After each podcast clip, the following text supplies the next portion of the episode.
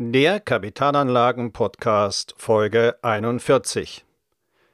Inflationsgefahr und Negativzinsen. Wie Sie Ihre Ersparnisse retten. Eine mögliche Inflation ist zurzeit das Thema Nummer eins an den Finanzmärkten. Der gesamtwirtschaftlichen Gütermenge steht eine zu große Geldmenge gegenüber. Damit steigt die Inflationsgefahr. Schon im Januar ging es vor allem durch die CO2-Steuer mit den Preisen nach oben. Dabei gekniffen ist der Sparer mit seinen Null- und Negativzinsen. Sein Vermögen verliert zusehends an Wert. Was Sie dagegen tun und die Entwicklung für sich nutzen können, dazu in diesem Podcast. Herzlich willkommen zum Podcast für Unternehmer und Unternehmen, die clever, chancenreich und nachhaltig investieren möchten. Besteht tatsächlich Grund zur Sorge vor einer starken Inflation? Oder handelt es sich bei den aktuellen Verteuerungen nur um ein vorübergehendes Phänomen? Im Zuge von Corona wurden nicht nur in Deutschland, sondern auch in Europa und in anderen Ländern der Welt gigantische Staatsschulden aufgenommen. Die Geldschleusen wurden geöffnet, riesige Geldsummen wurden quasi über Nacht weltweit aus dem Nichts erschaffen. Ein bekannter Finanzminister sprach auch mal vom Geldverteilen mit der Bazooka. Kredite wurden und werden zu historischen Tiefstzinsen vergeben. Aber irgendwo muss das Geld angekommen sein oder ankommen. Doch wo kam und kommt das viele Geld an? Es kam und kommt vor allem bei den Investoren an.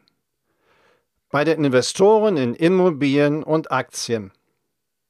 Daher laufen die Immobilienpreise den Mieten weiter davon. Die Börse wird befeuert, die Aktienkurse steigen sprunghaft weiter an. Für viele ist daher Corona nicht länger das größte Risiko an den Kapitalmärkten. Vermögensverwalter sehen laut einer aktuellen Umfrage das Risiko eher bei stark steigenden Verbraucherpreisen und Zinsen als die größte Gefahr für die Finanzmärkte. Einzelne Volkswirte meinen allerdings, dass die Inflation erst mit der demografischen Wende einsetzen wird. Also wenn wir noch mehr Rentner haben. Das ist denkbar. Ruheständler nämlich konsumieren stark, aber Ruheständler produzieren nicht. Daraus resultiert ein, Unter ein Ungleichgewicht von Güterangebot und Güternachfrage.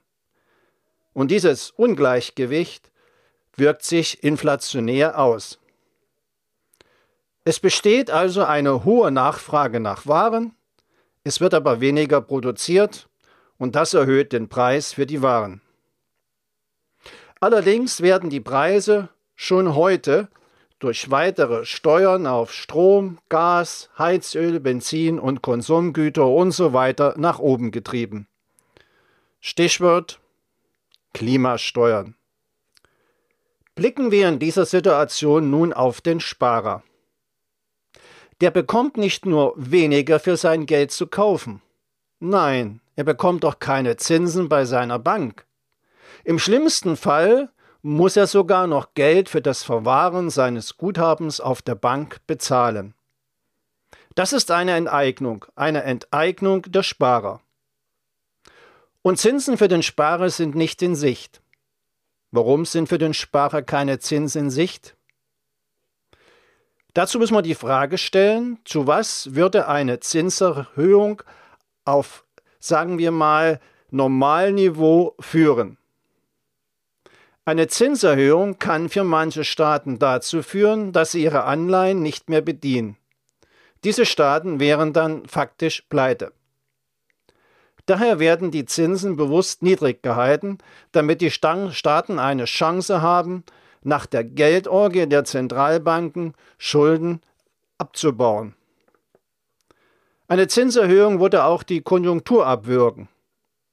Zinserhöhungen befeuern Unternehmenspleiten. Somit gehen die Zentralbanken vorsichtig mit Zinserhöhungen um. Und das alles hat aber langfristige Auswirkungen auf den Sparer. Ein Teil der Geschäftsbanken hat die Negativzins inzwischen auch an ihre Bankkunden weitergegeben. Damit werden etwa Einlagen auf Giro- und Verrechnungskonten zum Teil mit Minuszinsen belasten. Also insgesamt ein Wertverlust bei den klassischen Sparformen. Und nun, auch wenn es einigen nicht passt, hier meine Botschaft. Folgen Sie den Investoren. Niedrige Zinsen, wie ich sagte, sind gut für den Aktienmarkt. Wenn Anleihen wenig oder keine Rendite abwerfen, fließt das Geld vermehrt in den Aktienmarkt. Und das führt zu steigenden Kursen. Was soll also der Sparer tun? Wenn er sein Vermögen nicht verlieren will, muss er den Wölfen folgen. Er sollte Investor werden. Das bedeutet beispielsweise für ihn Sparen in Aktien. Gut geeignet für das Sparen in Aktien sind Aktienfonds. Mit Aktienfonds profitiert man langfristig. Ich betone bewusst langfristig, langfristig an dem Wachstum von bestimmten Unternehmen. Aus der Analyse heraus weiß man auch, dass je länger ein Fonds gehalten wird, umso geringer das Risiko ist, einen Verlust auf die Höhe seiner Einzahlungen zu machen. Und bei Aktieninvestments kommt man dann an den sogenannten ETFs nicht vorbei. Ich hatte schon mal gesagt, ein ETF kommt aus dem Englischen, heißt Exchange Traded Fund und zu Deutsch börsengehandelter Fonds. Und was macht ein ETF? Ein ETF bildet die Wertentwicklung eines Index ab. Ein Index auf dem Aktienmarkt repräsentiert bestimmte Unternehmen. Sie werden das ja wissen, zum Beispiel der DAX, die 30 größten deutschen Unternehmen oder der SP 500, die 500 größten Unternehmen in den USA. Beim ETF wird also das Geld auf große börsennotierte Unternehmen verteilt. Insofern hat die derzeitige Situation und Entwicklung Vorteile für den Sparer.